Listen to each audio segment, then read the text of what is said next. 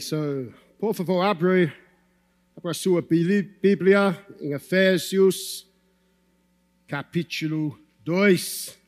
Chegamos no, no segundo capítulo. So, então, nas últimas semanas, estivemos no capítulo 1 de Efésios, no qual Paulo expressa cuidadosamente seu sincero louvor a Deus por seu extraordinário, extraordinário plano de salvação. Uma manifestação transbordante, pródiga e transformadora de sua glória e graça. Vimos como Deus concede bênçãos abundantes por meio do Espírito Santo a todos os que estão ligados a Cristo Jesus em um relacionamento dinâmico e pessoal. Aprendemos uh, também que, que esta história foi escrita na eternidade passada, antes da fundação do universo quando Deus amorosamente escolheu um povo, um povo para si, e criou também uma maneira de libertá-los da sua escravidão ao pecado. E como vivemos hoje com uma expectativa cheia, cheia e transbordante de esperança de que um dia Deus colocará toda a sua criação rebelde sob o reinado de Jesus Cristo, nosso Salvador glorioso. Então, na segunda metade do capítulo 1, encontramos não apenas a ação de graças explícita de Paulo pela real vitalidade espiritual da igreja, mas também seu desejo de que eles ainda saibam mais sobre a realidade dessas gloriosas verdades. E para esse fim que Paulo intercede a Deus, para que ele abra, desabra ainda mais os olhos do coração, corações, para conhecer sua esperança, a herança de Deus neles e o poder da ressurreição em operação em suas vidas.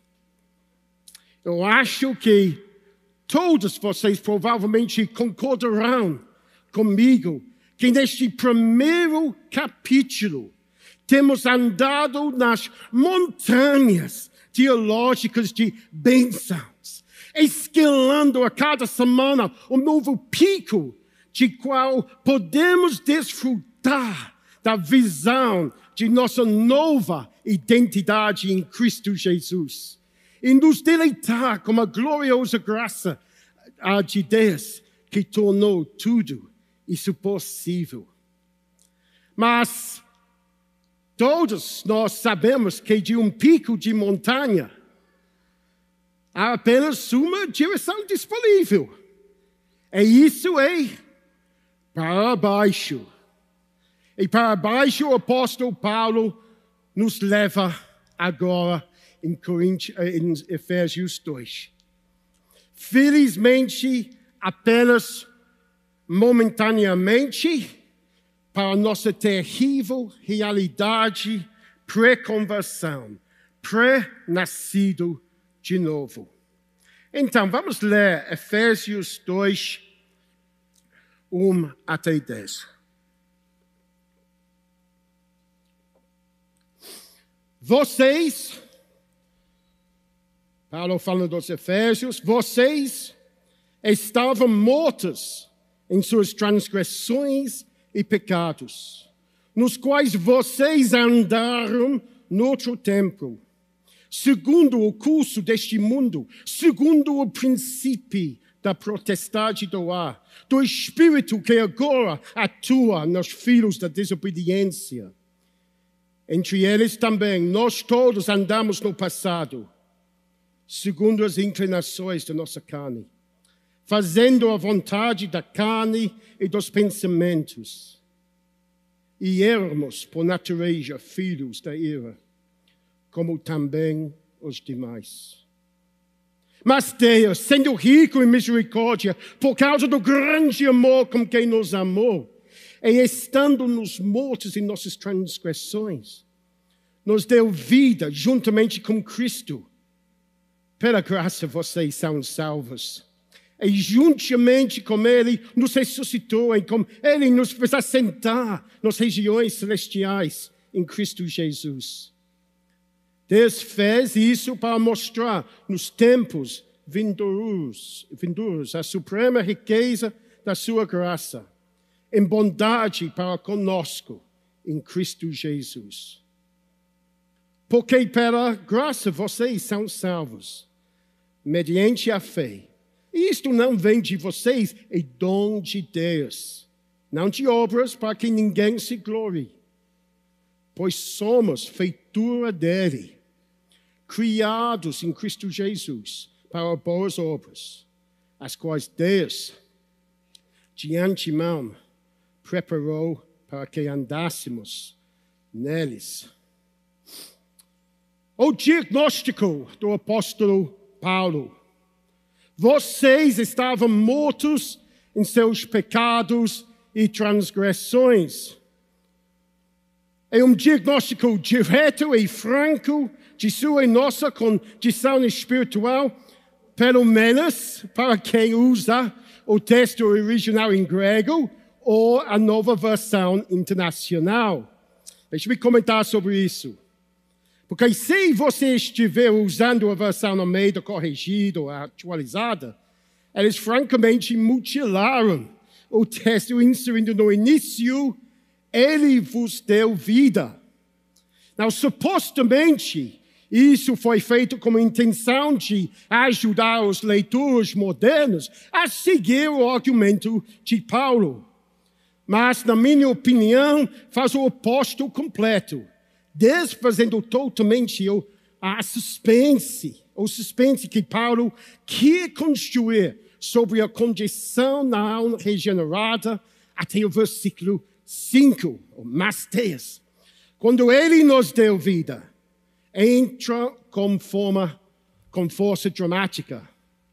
Fala sobre colocar a carroça teológica na frente dos bois. Mas de qualquer forma, vamos continuar e fingir que a adição não está lá. Vocês estavam mortos em suas transgressões e pecados. O apóstolo Paulo não nos descreve como doentes, nem inconscientes, nem mesmo em coma, mas sim mortos, completo e totalmente sem vida.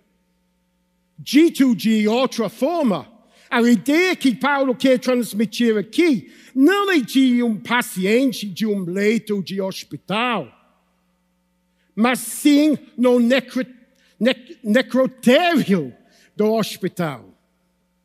Em linguagem semelhante, João Stott diz: eles são tão indiferentes a Deus quanto um cadáver mortos. Isso é a condição dos Efésios, de nós, de qualquer pessoa que não tem vida espiritual, que não conhece Cristo Jesus, não tem o Espírito Santo. Mortos.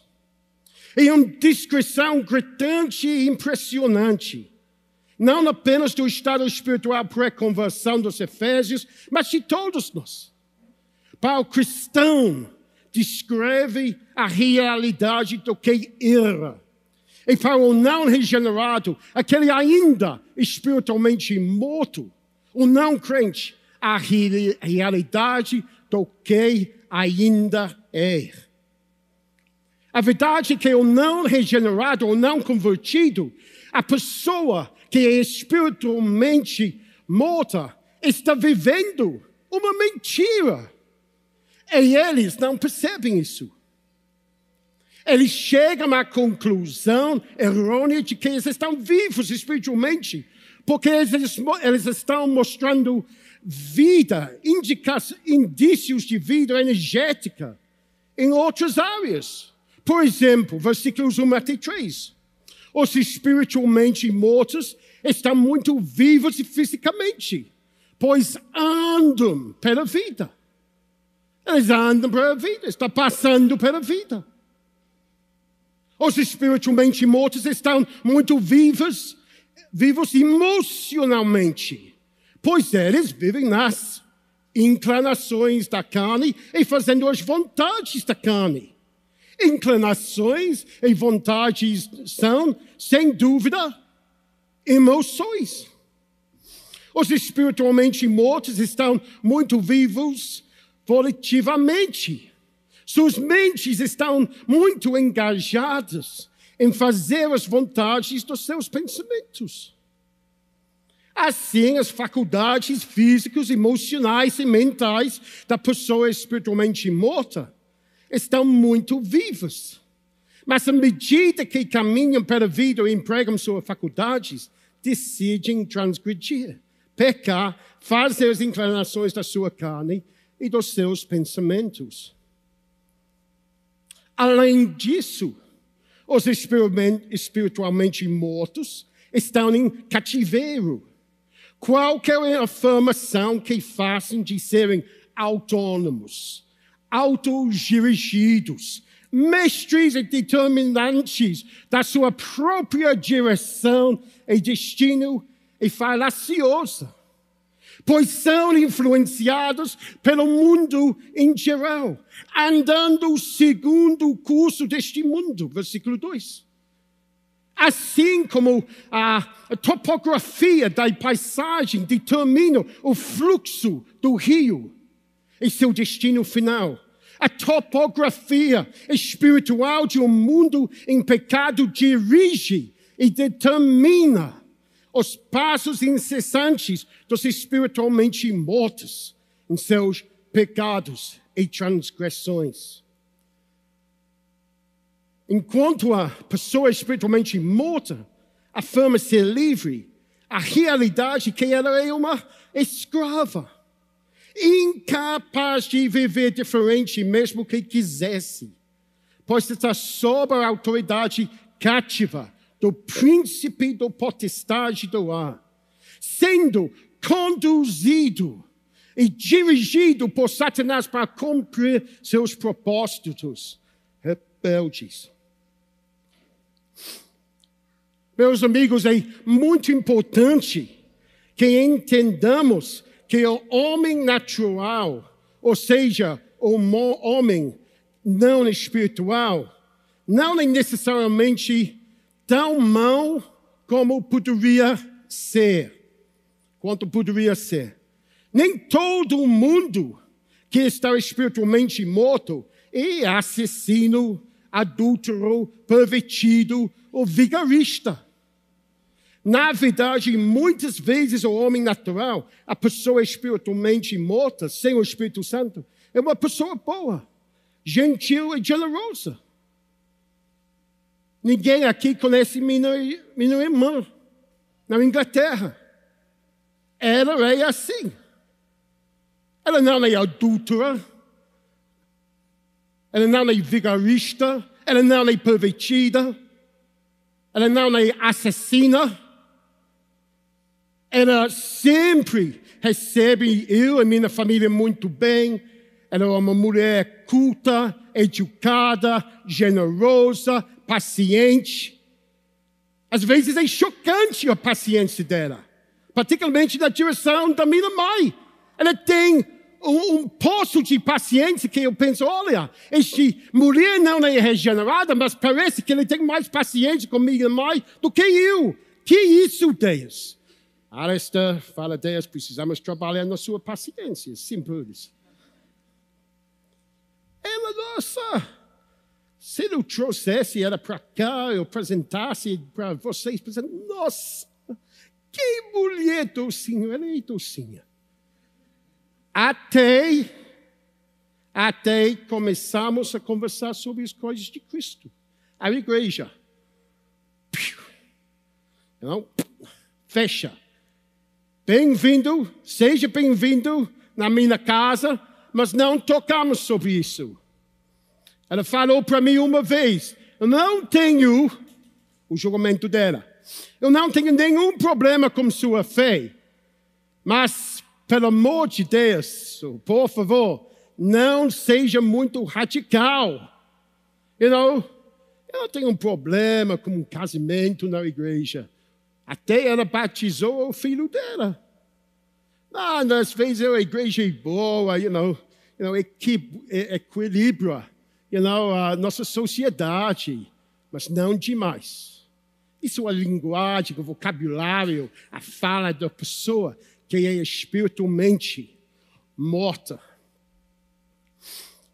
O homem natural tem buscas, objetivos, alvos que são diferentes.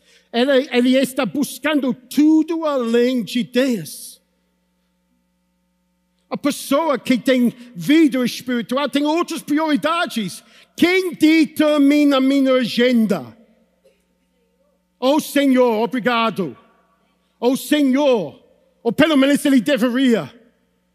Quem determina como eu uso meu recurso financeiro? O Senhor. Quem conduz meus passos? O Senhor. Quem determina a criação da minha vitória? O Senhor. Eu não tenho muito paciência com os conselhos dos homens. Quando o conselho do homem não é conselho do Senhor para a minha vida. Eu falo isso para vocês, isso deveria ser seu princípio também. Quem deveria impactar, afetar a direção, a orientação, as decisões da sua vida é o conselho do Senhor, por meio do Espírito Santo. E quando o seu irmão no seu lado, irmão querido, irmão que dá o abracinho, começa a falar bobagem que não no conselho do, do Senhor, fala, oi, para, eu não aceito isso. Porque eu tenho outros interesses, outras prioridades. Eu vou riscar tudo para me mudar com minha família para plantar uma igreja. Eu vou doar este dinheiro. Eu vou dedicar meu tempo. Para de para de tentar mudar a minha orientação correta. E acontece até dentro da igreja. Essas pessoas que são mortas espirituais não entendem que Jesus é a pérola de grande valor. Não há declaração de seu coração de agrada-me fazer a sua vontade, oh Deus meu. O homem natural que pensa que é sábio tornou-se um tolo, trocando deliberadamente a glória de um Deus imutável e perfeito por qualquer outra coisa que lhe agrada. Essas pessoas têm seus deuses. Eles são deuses escondidos, como coisas boas. Por exemplo, até a família. Voltando à minha irmã, vou falar muito dela esta manhã, provavelmente. Nossa, ela investe-se demais na vida do meu, uh, do meu sobrinho. O meu cunhado também é marido, mas meu, cunhado, uh, meu sobrinho, dedicando-se na formação escolar dele, passando tempo, fazendo passeio. E um problema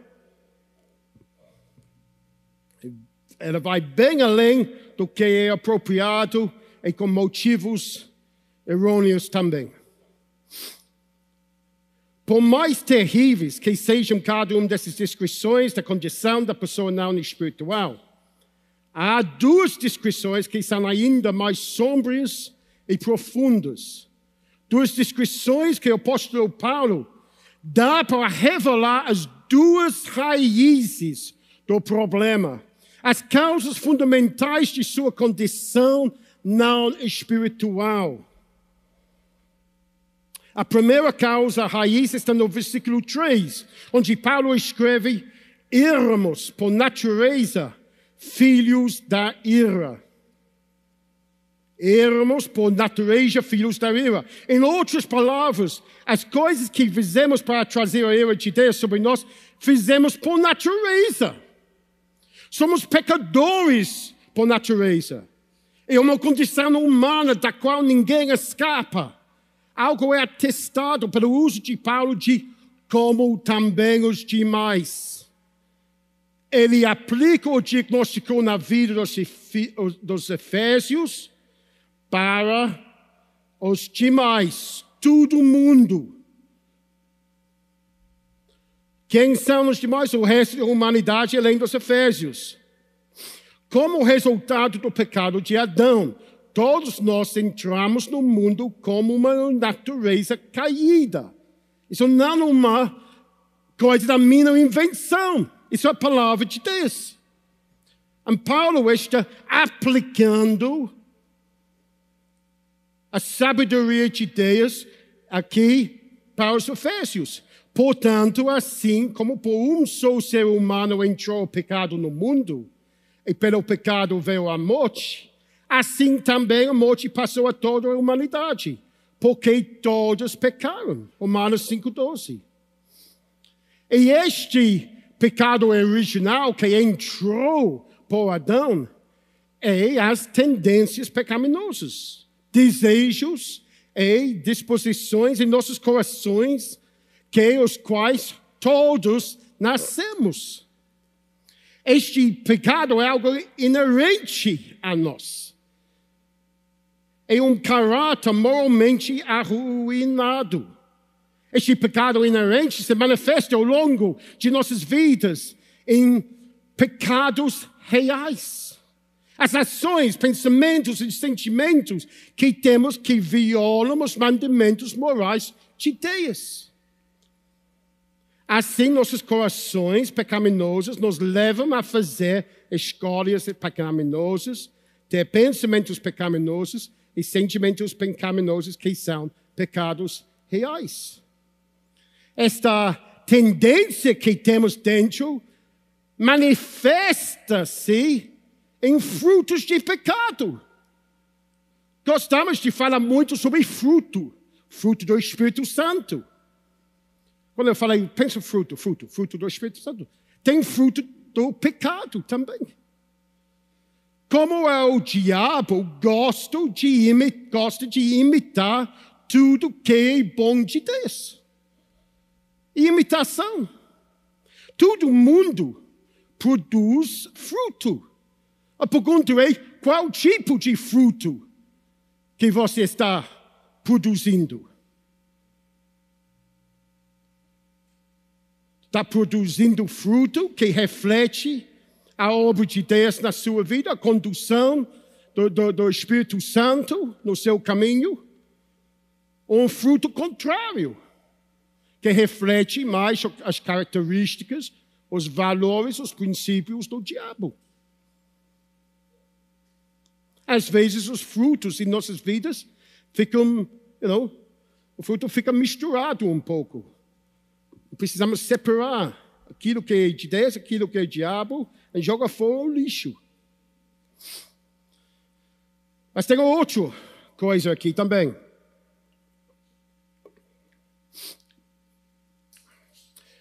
A verdade, a segunda causa raiz, esse no versículo 2, onde Paulo inclui a classificação espiritual dos Efésios, como sendo parte dos filhos da desobediência. E isso é outra maneira de dizer que nossa desobediência a Deus está em nossos genes espirituais. Nossa desobediência a Deus, assim como nossa natureza pecaminosa, é herdada de Adão. A rebelião ocorre na família humana. Faz parte da nossa natureza pecaminosa.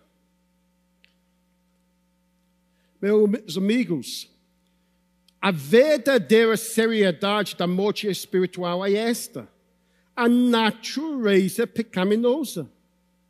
Não precisamos, presta atenção aqui, não precisamos de um Salvador simplesmente porque pecamos, mas porque pecamos por natureza. É a natureza pecaminosa que é o problema.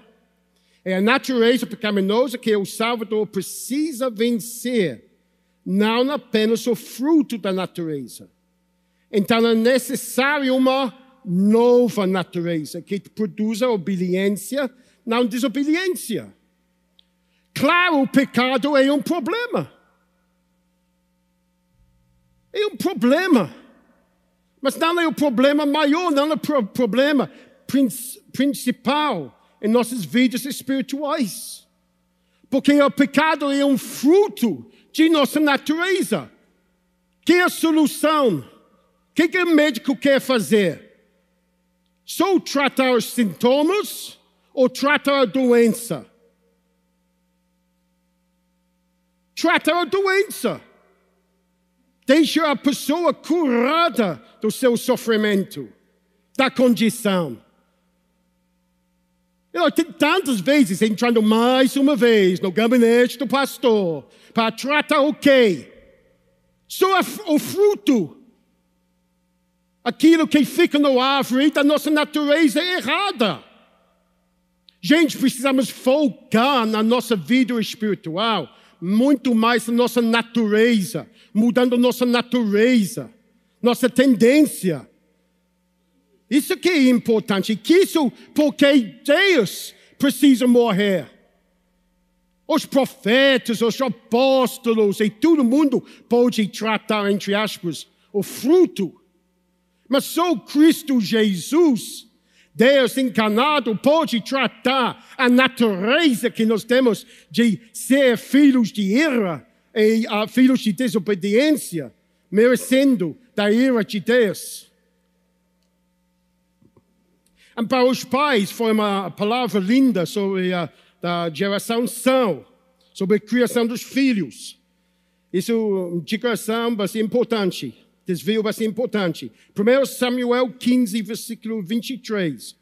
Pois a rebelião é como o pecado, rebelião, desobediência, é como o pecado da adivinação. E a subordinação, desobediência de novo, é como a iniquidade e a idolatria. Porque você rejeitou a palavra do Senhor, que requer obediência e requer subordinação, ele também o rejeitou para ser rei. Por que Denise e eu tra tra uh, trabalhamos tanto na vida da Ana Vitória como a obediência dela? Porque a obediência é essencial para entrar no reino de Deus. A desobediência do rei aqui impediu o reino dele. Eu vou tirar o seu chamado. Eu vou te remover da sua vocação. Você vai descer do trono. Por quê? Porque você é desobediente. Eu não quero ver isso na vida da minha filha. A obediência começa em volta da mesa, fazendo a cama, respondo a primeira vez. Obediência nas coisas grandes de Deus começa com as coisas pequenas, como os pais. Não negligencie isso. Pensando que tem um maior trabalho, ministério. Isso é muito importante. So, este é o problema duplo. Nossa natureza e nossa desobediência unidos juntos. Ao estarmos vivos para a desobediência, estávamos mortos para a obediência. As duas coisas não podem coexistir. Ao estarmos vivos para a rebelião, estávamos mortos para a submissão. Ao estarmos vivos para a incredulidade, estávamos mortos para a fé. Não tínhamos natureza espiritual viva para nos inclinar a fazer qualquer coisa para a glória de Deus e na confiança em seu poder. Sem esta natureza espiritual, estávamos mortos. Mortos para a justiça, mortos para a santidade, mortos para a obediência, mortos para a fé.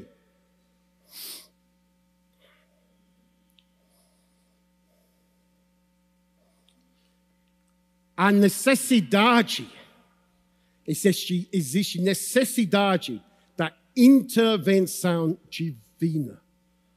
Nós não podemos resolver o problema da nossa natureza por, por nossos mesmos. Precisamos da intervenção de alguém que não conhece o pecado, que é alguém que não tem esta natureza. A única pessoa que encaixa neste perfil Deus, encarnado na pessoa de Jesus Cristo.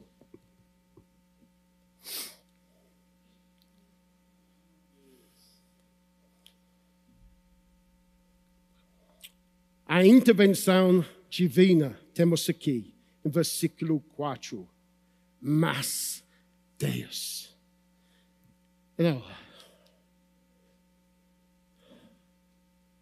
Mas Deus.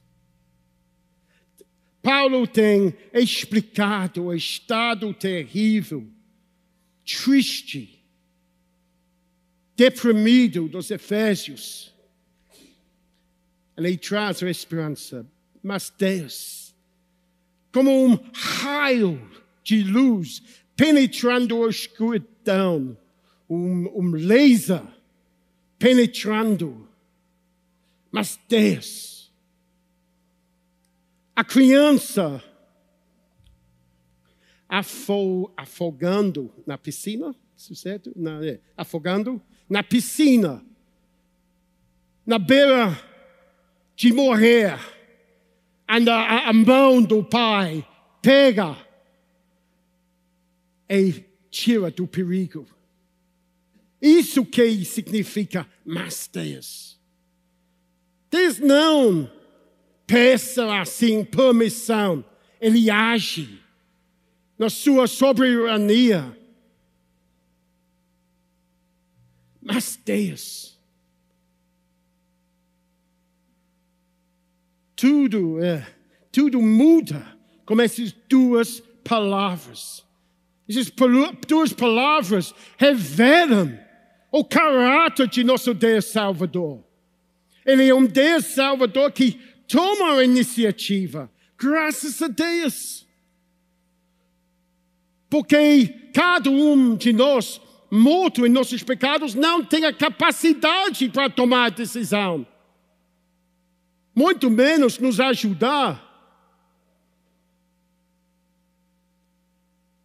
Porque nós temos a natureza pecaminosa, natureza desobediente. Dr. Martin Lloyd Jones, um, um, um pastor, pregador famoso, morto agora da Inglaterra, fala isso. É uma caricatura falar da mensagem cristã, do Evangelho como se fosse uma pérola aos homens, para que se levantem e sigam a Cristo em sua própria força, e ponham em prática os princípios cristãos de ensino. O Evangelho não é uma pérola para as pessoas se reformarem e fazerem isso ou aquilo.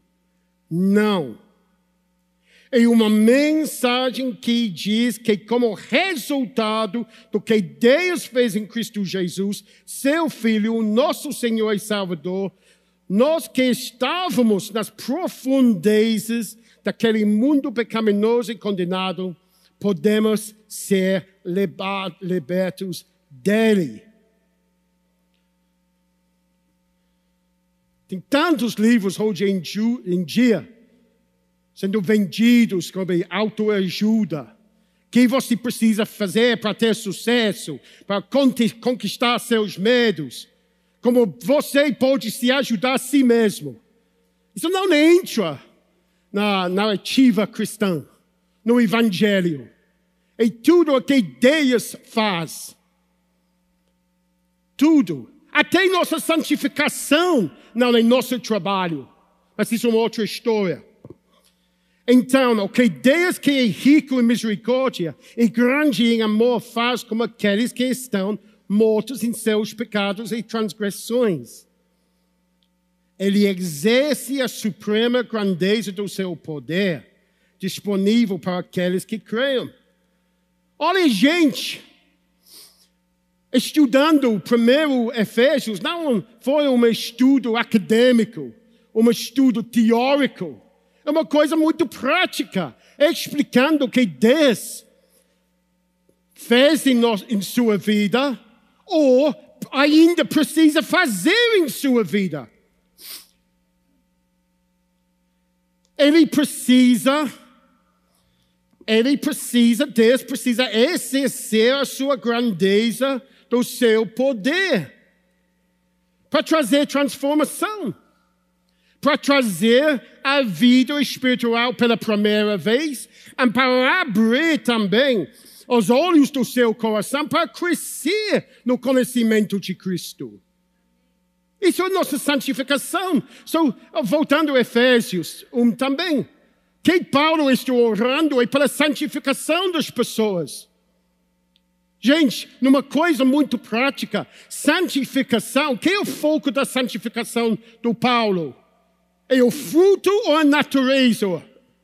É a natureza, é gente.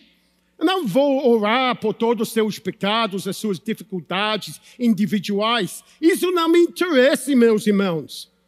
Porque tudo pode ser tratado como uma visão maior de Deus, como um conhecimento mais profundo, mais íntimo, mais pessoal do Deus do universo. Gente, isso porque precisamos ler os grandes autores que abram os nossos olhos para essas verdades. Revolucionou minha vida um verão na Inglaterra. No meu primeiro ano da faculdade. Eu entrei, as, fiz as provas na faculdade e eu fui reprovado em duas matérias. É, não foi uma grande surpresa, porque eu fui muito preguiçoso na faculdade. Outra história também. Essa estou aqui hoje pela graça de Deus. Mas, por motivo disso, eu precisei voltar para refazer as provas.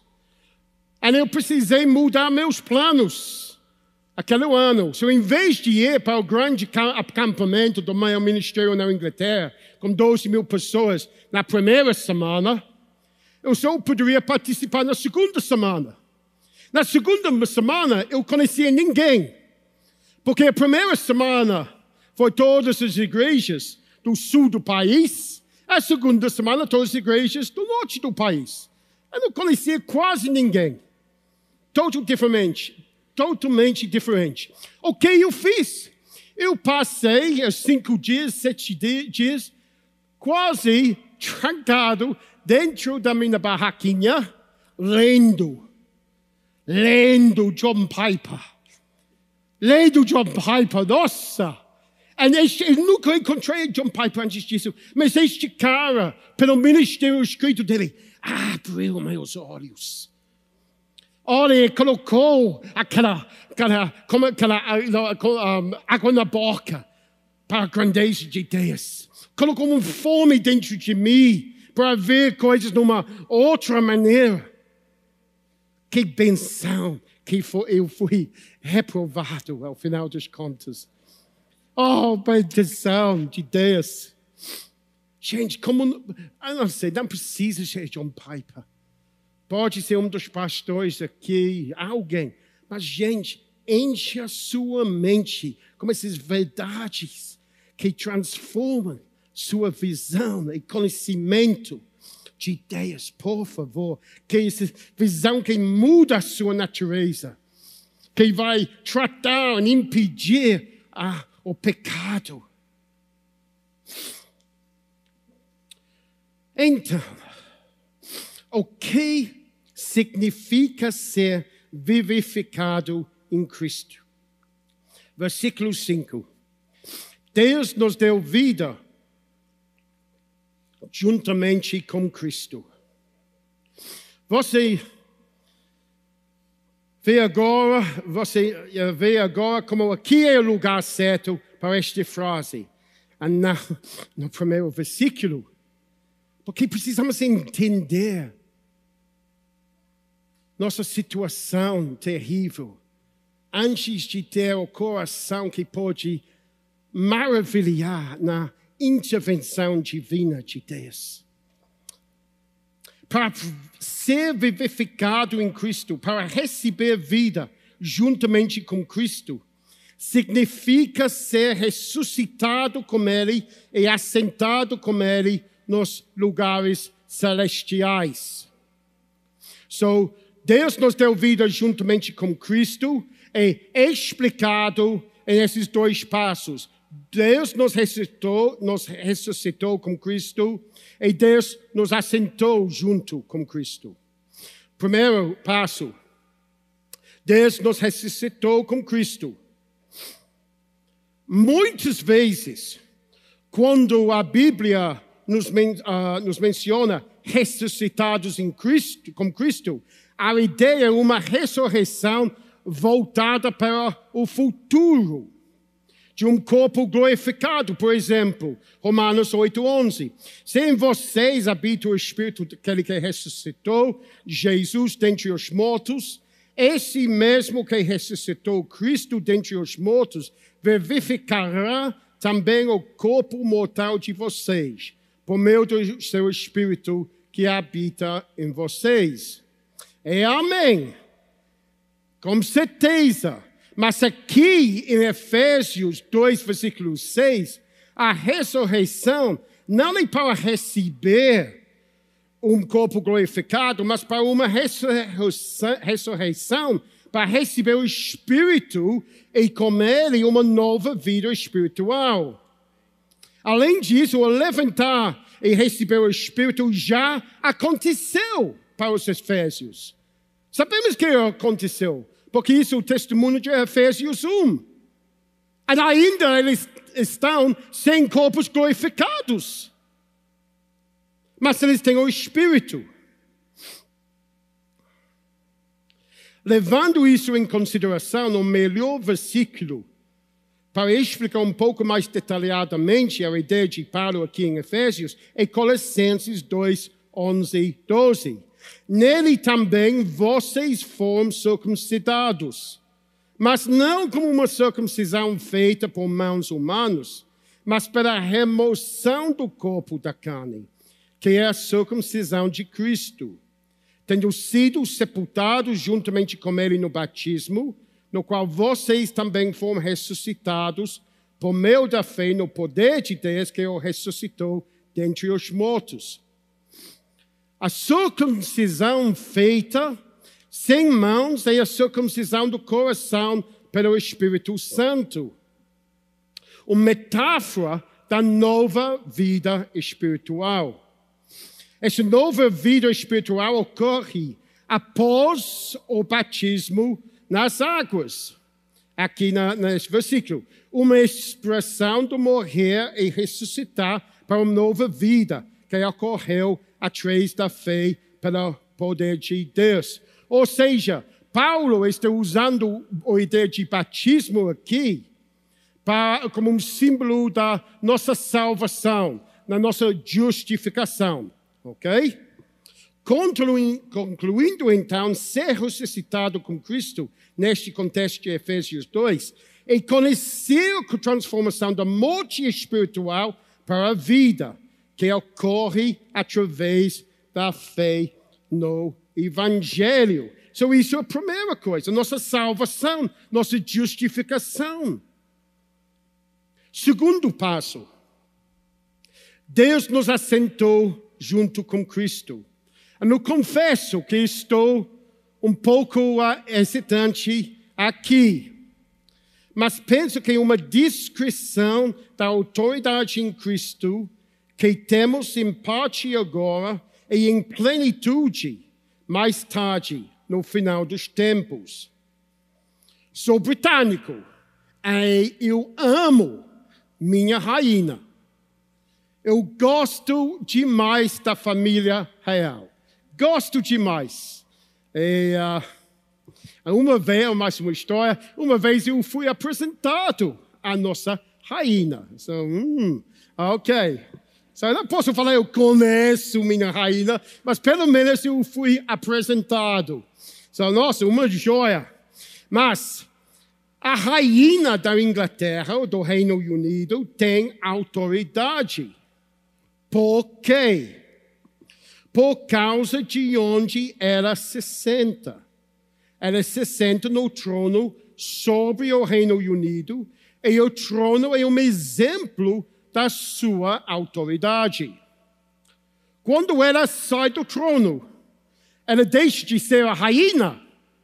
Não. Ela deixa de ter autoridade? Não. Se ela está em seu palácio, em sua festa no jardim, passeando com seus cachorros ou sentada lendo um livro, ela continua sendo a rainha. Mantém sua autoridade. Em outras palavras, a autoridade e o título de sentar no trono são levados como era para todos os outros contextos. Da mesma forma para nós nas vidas espirituais. Deus nos assentou com Ele em Cristo Jesus, em lugares celestiais, em tronos menores, mas tronos. E experimentamos a autoridade que temos nesta vida, porque temos autoridade agora em Cristo, sobre os demônios. Pode ver isso em Efésios 6, que fala sobre a guerra espiritual, isso é bem claro.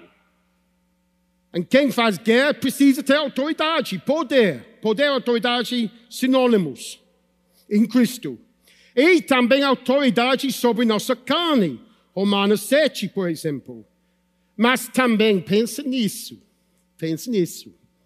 E na ira vindoura exerceremos essa autoridade e jogaremos os anjos.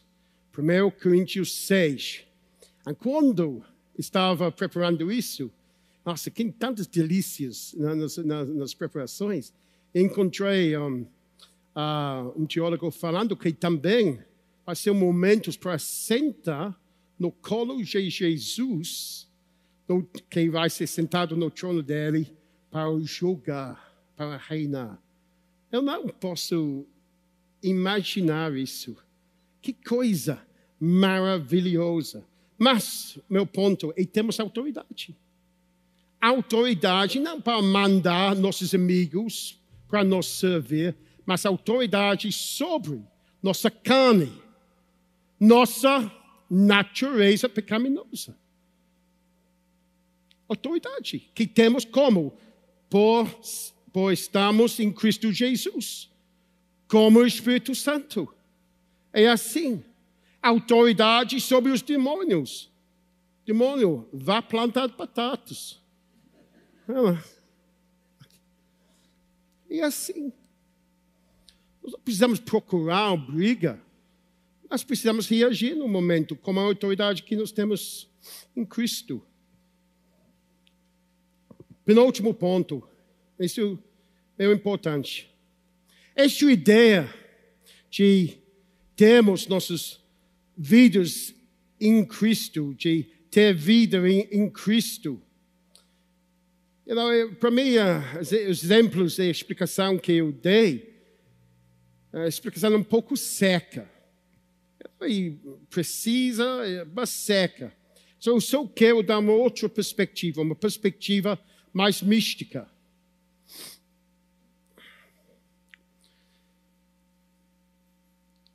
Primeira ideia, a imagem da videira e dos ramos. Eu sou a videira, vocês são os ramos. Quem permanece em mim e eu nele, esse dá muito fruto porque sem mim vocês não podem fazer nada. A videira e os ramos desfrutam da mesma seiva, com continuidade entre a videira e os ramos. Há uma conexão perfeita. Tal é a proximidade do que significa estar unido. Toda a bondade de Cristo, a videira que é responsável pelo fruto, passa por aqueles em Cristo. Corpo e membros porque assim como o corpo é um e tem muitos membros, e todos os membros, mesmo sendo muitos, constituem um só corpo. Assim também com respeito a Cristo. Muito parecido com a ideia de videira em ramos, exceto que uma metáfora da, viticultura é substituída por metáfora da anatomia.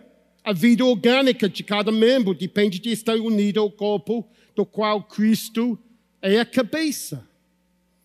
E a terceira ideia mais mística, mais bíblica, marido e mulher. Efésios, vamos encontrar isso. Efésios 5, 30 e 31.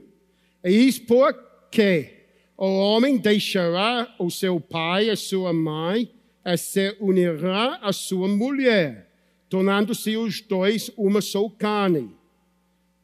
Grande é este mistério, mas eu me refiro a Cristo e à igreja.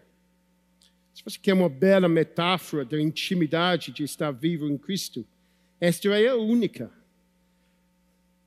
Não direi mais nada. Então, como você sabe, como você sabe se está vivo em Cristo? Esta é uma pergunta importante, porque precisamos ter a convicção de que estamos vivos em Cristo.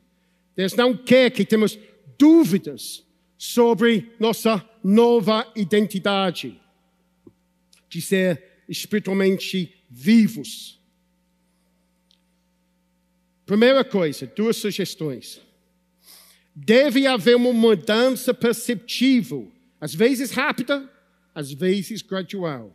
Talvez, às vezes, três passos para frente, seguidos de dois passos para trás. Mas ainda um processo gradual de santificação. Se olhamos para os versículos iniciais, não devemos mais estar mortos em pecado e transgressões, mas é claro que ocasionalmente pecaremos. Nossa vida espiritual significa que podemos, que somos capacitados agora para andar pelo Espírito. E se andamos pelo Espírito, não satisfaremos os desejos da carne. Gálatas 5, 16. Gente, para de chama, se chamar pecador. Isso não é sua identidade mais. Sua identidade é santo que ainda peca. Ok? É, e não só uma coisa esperta, um comentário esperto, é um fato. Uma nova identidade. Oh, sou um pecador miserável. Não. Filho de Deus, tem toda a herança de Efésios 1. Pecador não tem isso. Ok? Decide sua identidade. Segundo coisa aqui. À medida que deixamos para trás nosso passado espiritualmente morto, a nova vida espiritual terá novos apetites e desejos. Por exemplo, o salmista expressa isso no Salmo 42. Como? Como o servo anseia por correntes que, que correm. Assim suspira minha alma por ti, oh Deus. A minha alma tem sede de Deus, para o Deus vivo. So, uma indicação é na negativa, parando de fazer uma coisa. A outra indicação que nós temos uma nova vida em, em positiva. Nossos novos desejos, nossos novos um, uh, desejos. Vou deixar assim. Eu escuto aqui. Não é conhecer Deus em um sentido teórico abstrato, mas conhecê-lo relacionalmente através do Espírito Santo. Trata-se de desfrutar de Deus, deleitar-se nele, valorizar o que Cristo Jesus preza, satisfazer-se em Deus, descobrir a paz em Deus, descobrir um novo Deus glorificando e Cristo exaltando prioridades e vivendo como um povo propósito, apaixonado. E ser guiado pelo Espírito Santo em todas essas coisas. Em outras palavras, Cristo está sendo formado neles em medida crescente. Se voltarmos a Efésios 1, 15 até 23, este é o motivo da oração do Paulo. Comentei nisso. Os Efésios conhecendo a realidade, a realidade de sua posição em Cristo, em medida crescente. Você está ansiando, desejando, querendo que Deus abra mais os olhos do seu coração, renove mais sua mente, para que você possa deleitar-se nele em medida crescente? Pense neste ponto agora. Realmente, isso é o que você quer por sua vida? Se semana após semana você não vem aos domingos aqui animado, expectante, ansioso, faminto, sedento com uma sensação de expectativa por mais de Jesus, para conhecer melhor Jesus, tanto em receber quanto em dar, porque conhecemos Cristo também em dar, há algo seriamente errado na sua vida espiritual.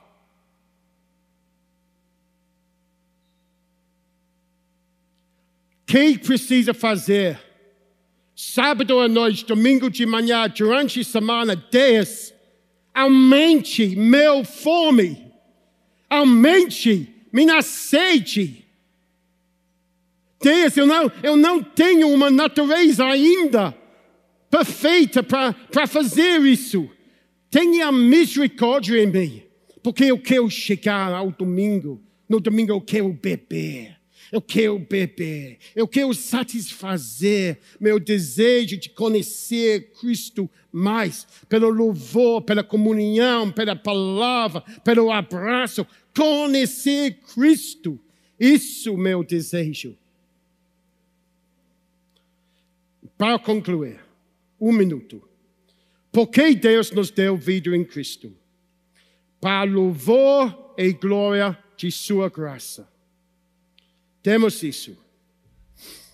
As, maravilhas, as maravilhas da graça de Deus ressoarão não apenas até a parúzia de Cristo, a volta de Cristo, mas nas eras além, as incontáveis e intermináveis períodos de tempo que abrangerão toda a eternidade. E não é simplesmente, oh, estou aqui para glorificar minha vida nesta vida aos humanos, ao povo em meu redor. Não.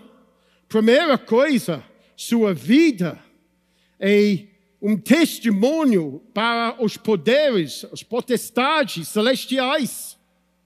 Isso é um dos grandes temas do Efésio.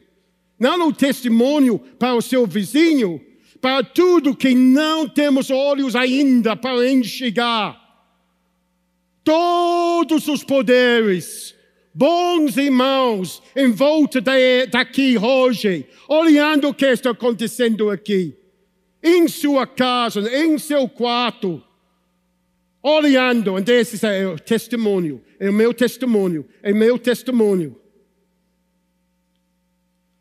Isso não sou coisa o interesse, o tema de Efésios não é simples sobre a humanidade, é sobre o testemunho ao universo. Vamos encher tudo em Cristo no universo. É grande nosso propósito. É tão grande, eu, eu não tenho capacidade para entender isso. Eu não tenho. Eu preciso uma obra sobrenatural de Deus. Ajude-me na minha carne, na minha corpo humano para entender, para saborear mais essas verdades. Lendo a Bíblia. A segunda coisa, segundo propósito, bem conectado com o primeiro, para andar em boas obras. Embora Paulo tenha acabado de repudiar o papel das boas obras para ganhar a salvação, versículos 8 e 9, ele agora exalta seu papel como uma consequência necessária desta salvação. Deus planejou as boas obras na eternidade passada. E através da obra de Deus, sua criação, através da salvação em Cristo Jesus, agora estamos prontos para revelar nossa nova vida espiritual em boas vidas. Em boas obras, desculpe. As obras que ele está recomendando aqui são aqueles que seriam equivalentes ao fruto do Espírito, em Gálatas 5. E incluem uma manifestação tangível de virtudes cristãs como amor, paciência, bondade e domínio próprio. As possibilidades de manifestar essas virtudes em diversos contextos são infinitas. Então, seja criativo. Amém? Amém. Vamos orar.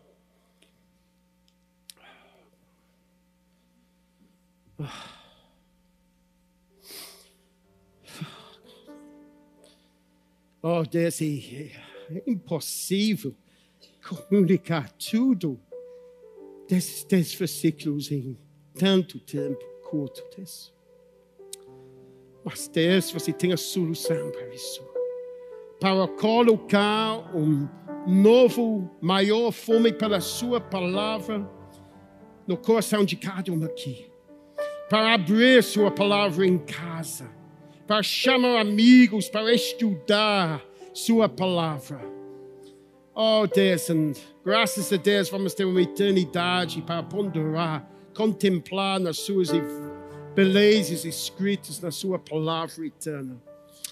Mas Deus, queremos mais de Ti, mais de Ti por meio da palavra, mais de Ti por meio do Espírito Santo, Deus, operando em nosso meio nosso, nosso, nosso um, ser interno, em nossos corações, por meio do ministério de nosso irmão ao nosso lado.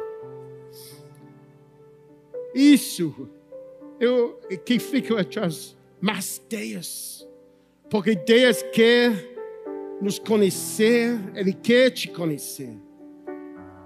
Ele quer que você desfrute a sua glória, o seu amor. Oh Deus, eu sei, o tempo passou, mas só quero dar oportunidade para todos para receber a oração. Desculpe pela hora. Se quiser receber a oração, vamos para cá. Poderia ser que você quer receber o Espírito Santo, que, que você quer receber este novo espiritual pela primeira vez. Pode receber agora. Deus está pronto para te dar isso. Poderia ter que você tenha uma insatisfação enorme na sua caminhada com Deus. Deus quer tratar isso também. Poderia ser que você sente seus olhos são fechados que você está cego para as, as belezas que eu descrevi esta manhã. Deus quer curar sua cegueira esta manhã. Deus abençoe vocês ricamente esta semana. Amém.